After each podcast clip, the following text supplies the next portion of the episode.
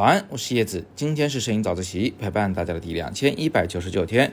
昨天我有跟大家聊一点这个在婚礼上如何拍照片的一些小心得，然后有同学就在讨论这个问题啊，提了很多好问题，我就一并在今天再回答一下。首先呢，我看到有一位叫常兆玉的同学啊，他在提问说：“老师，拍婚礼用闪光灯好不好啊？”哎，拍婚礼还真的要用闪光灯，为什么呢？我跟你说这么个道理啊。就是闪光灯这个东西呢，它本质是个灯，对吧？灯呢，它就是为了让你拍的这个场景能够亮一点的，所以可以这么讲啊，就凡是光线不足的地方，都得用灯啊，都最好用灯，不然的话，光线不足啊，你不仅是影响你的对焦速度，也影响你的快门速度，可能拍出来的人物的动作呢就是模糊的，甚至是有这个很多的噪点，这个新娘子脸上啊就会变得很难看，所以灯是要用的。但问题是你怎么用可以更好看啊？那是另一个话题了。就比如说你加不加柔光罩啊，用不用跳伞啊？这个房间它的那个楼层高不高？如果太高的话，那个天花板太远的话，你把闪光灯冲天花板去跳伞呢，就反弹不来什么光线了啊，它可能就用不了了。这是一个比较大的话题，我们今天暂时按下不表。那有人就要问了，什么样的光算是充足的光线呢？那我在这个屋子里面看着挺明亮的呀，这个新房子。墙漆也刷得白白的，灯也挺亮堂的。哎，我跟你说啊，但凡室内都属于光线不足的情况。你别看你肉眼看着这个屋子挺明亮，但是对于相机来说，这已经是很暗的光线了。那如果你是在室外，晴天、阴天都算是比较充足的光线。雨天如果是那种乌云很厚的啊，就看上去很昏暗的雨天，那个光线不足。但是如果是一点毛毛细雨，有可能室外光线还是充沛的，所以你可以简单记忆一下，就是只要是到了黄昏、晚上啊，或者是凌晨太阳还没出来，或者是进到室内，都属于光线不足的情况。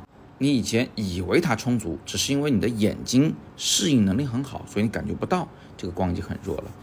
最保险当然还是看一下相机的参数，把光圈开到比较大的情况下，看看快门速度是不是能跟上。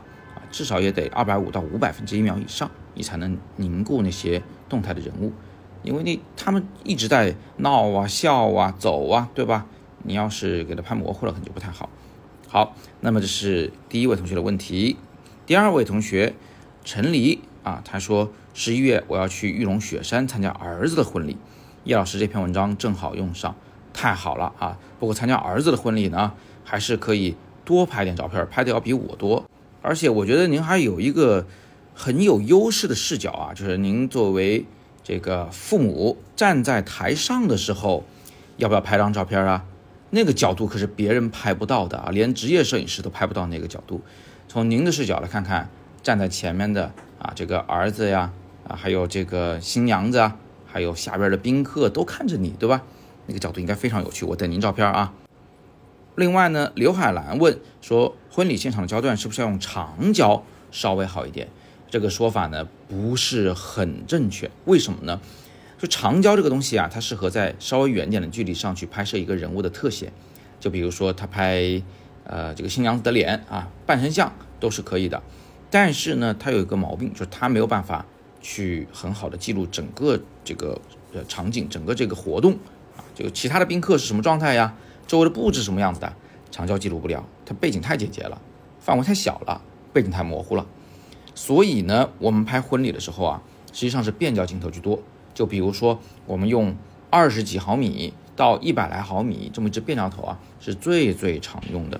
偶尔偶尔的，我们才会换一个长焦来用。那种两百毫米以上的长焦，那几乎就是不用的啊，你拿着也无处施展。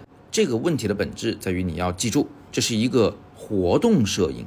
它是一个类似于新闻摄影的摄影类别，它并不是人像摄影、肖像摄影。最后呢，我还看到有同学在跟我开玩笑说：“叶老师，你拍了这么多人，怎么没拍点伴娘？伴娘也是很好看的。”哎呀，不好意思，忘了啊。那我已经忘了就没办法了，你就多拍一点吧。你来拍拍你参加的婚礼的伴娘。其实呢，我还想告诉大家，在十一期间，我还参加了李杜宇的妹妹的婚礼，我们很熟了。我拍她纪实摄影拍了很久很多年。所以呢，我就用我的自己喜欢的拍法，黑白加闪光拍了他的整场婚礼。不过后来我被新娘子的妈妈嘱咐我说：“呀，你还是别发出来了哈，所以我就不给你们看了，你们自行想象。我自己还是很喜欢那些很个性、很特别的婚礼照片的，好吧？那今天我们就先聊这么多。有更多摄影问题，还是欢迎大家在底部留言，我会尽力为你解答。今天是摄影早自习陪伴大家的第两千一百九十九天，我是叶子，每天早上六点半，微信公众号“摄影早自习”，不见不散。